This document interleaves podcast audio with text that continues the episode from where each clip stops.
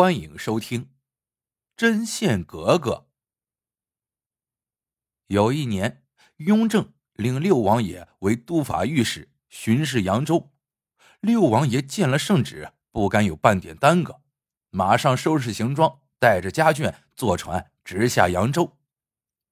这一天，官船浩浩荡荡来到了江苏境内，刚要继续前行，不知从哪儿杀出来一只船，拦住了去路。六王爷的管家厉声喝道：“来者是谁？为何挡拦我们的去路？”船上立着一个人，嘿嘿一笑：“大爷，我行不改名，坐不改姓，水上蛇何良是也。”管家一听，不禁倒吸了一口凉气。原来。他们碰到了京杭大运河上最有名的水贼曹邦，水上蛇正是他们的头目。他向水上蛇拱了拱手，说道：“侠士，且慢动手，容我去禀报老爷。”说罢，转身即找六王爷商量去了。六王爷这几天偶感风寒，不能出来应敌，不得已就让针线格格女扮男装。出来应敌，这针线格格呀，是六王爷的独生女儿，本名叫淑玉格格，因针线活鬼斧神工，技艺超群，就连皇太后有时候都要请她到后宫指点宫妃的针线。久而久之，人们就不叫她本名了，而称她为针线格格。在京城，针线格格比她爸爸名气还响呢。却说针线格格。上了船头，迎风而立，刚要开口说话，那水上蛇却抢先道：“官爷来到我的地盘，小的看见官爷的船吃水颇深，在下能否替你分担一些物品？”所谓吃水深，是指船里有很多值钱的东西，而分担其实就是打劫。针线格格道。我家老爷两袖清风，带的只是一些家常用品，所以船才吃水深，还望侠士高抬贵手。这水上蛇哪里肯听，冷笑一声：“既然阁下敬酒不吃吃罚酒，那也休怪我水上蛇不客气了，得罪了。”当下就做了个手势，命令手下开始凿船。水上蛇的手下早就沉不住气了，一个浪里白条跃入水中，潜到了官船的船底，挥动利器，乒乒乓乓开始凿了起来。针线格格听到船底下有动静，吓了一跳，知道水上蛇要把官船凿沉，他忙命令家丁如此这般，便开始行动起来。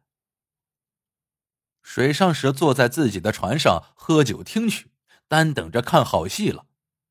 可等了半天，六王爷的船还是稳稳前行。他忙派人下水一看，才发现所凿的洞都被密断给定住了。原来针线格格在船底铺上了五寸长、四寸宽的密断。这种密断底三层，面三层，横竖经纬再三层，针脚密，线头细。前后花了使女们半个月的时间才绣成功。水上蛇哪受过这样的气？他站立船头，朝官船大声喊道：“前方船只莫逃，待我追上，有你好看的！”针线格格倒也不气不恼，招呼家丁给官船换上他带来的风缎，挂上桅杆，顿时风力大增，官船如离弦之箭，迅速前行。针线格格早就听说江南的绣工甲天下，带这些绸缎是为了求师访友的，不料今天却派上了大用场。这不，水上蛇一看那鼓足了气的风缎，眼睛都瞪圆了。这水上蛇呀，本也是江南的三针世家，在江南一带，何家的针织功夫如雷贯耳，祖传有一针绣人，二针画形，三针描神的三针秘诀。只是因为清朝入关，家道中落，这才落草为寇。这时，水上蛇心里也有了见识一下针线格格的念头。他传令手下放下白帆，然后从船舱里拿出了几匹缎子。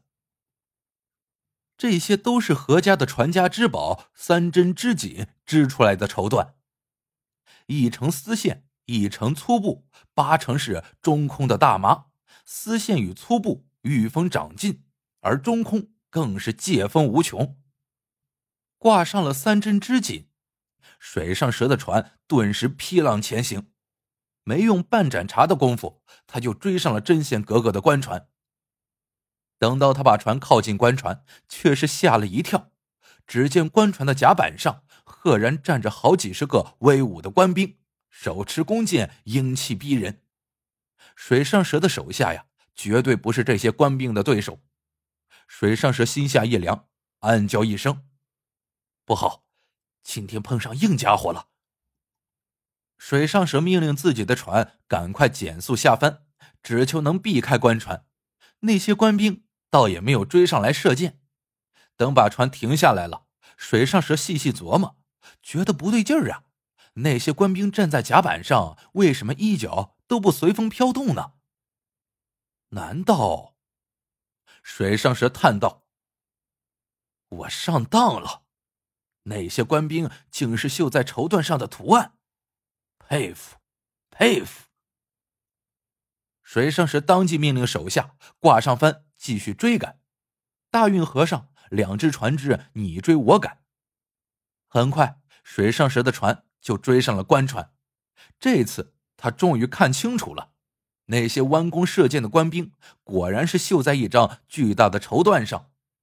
但出乎意料的是，现在他们的衣角却随风飘动，手中的弓箭也在缓缓拉开。众喽啰吓得躲进了船舱。可水上蛇却纵身一跃，跳上了官船。忽然，官船上传来了一声娇喝：“下帆！”随后，针线格格从绸缎中缓缓走了出来，她恢复了女装，扶着一个年迈的老人来到了甲板上。水上蛇仰天长叹：“姑娘，绸缎上的图案是你绣的吗？”针线格格扶着老人在太师椅上坐定，然后笑道：“何知造，此副绸缎正是小女所绣，在您面前献丑了。”水上蛇心下更是惊讶无比，这女子居然知道自己在前朝所任的官职，那时水上蛇担任的正是织造一职。水上蛇抱拳施礼道：“在下正是前朝织造。”敢问姑娘是何方人士？这时，针线格格笑了起来，她也不回答，而是回头对老人说道：“父王，现在该您向何制造交代了。”水上时看见了老人身上的官服，上面有紫色的王字，不禁失声道：“难道您就是当朝的六王爷？在下多有得罪。”还望王爷原谅。六王爷捋着胡须笑了起来，说道：“小女班门弄斧，让您见笑了。何知造不必客气。”水上蛇指着那些呼之欲出的官兵，对针线格格道：“敢问姑娘，这些都出自姑娘之手吗？望能指教一二。”这么一说。针线格格倒不好意思了，说道：“这是我独创的双面绣织法，待风吹拂时，外层可迎风而舞，里层却能保持不动。”水上蛇这才恍然大悟。六王爷笑道：“其实，老夫此行早就吩咐在船中带上几块大石头，以造成假象。”让何知造盯上我们的官船？为什么？水上蛇听了此言，似有不解。六王爷吩咐管家拿来了火折子，把双面绣的缎锦腾的给点着了。水上蛇见了大惊，六王爷正色道：“小女的双面绣固然精巧，可真正称得上国宝的是何家的三针织锦呐。想当年，扬州如何的繁华，可眼下民不聊生，老百姓所缺的是抵御风寒的衣服，而不是那华而不实的双面绣。老朽望请何知造看在扬州百姓的份上，与老朽一起重振扬州之业。水上蛇一听，扑通一声跪在甲板上，含泪道：“小民愿听王爷教诲，献一技之长，为民造福。”于是水上蛇当下便宣布解散曹帮。跟随六王爷下了江南。好了，这个故事到这里就结束了。喜欢的朋友们，请记得点赞、评论、转发，感谢您的收听，我们下个故事见。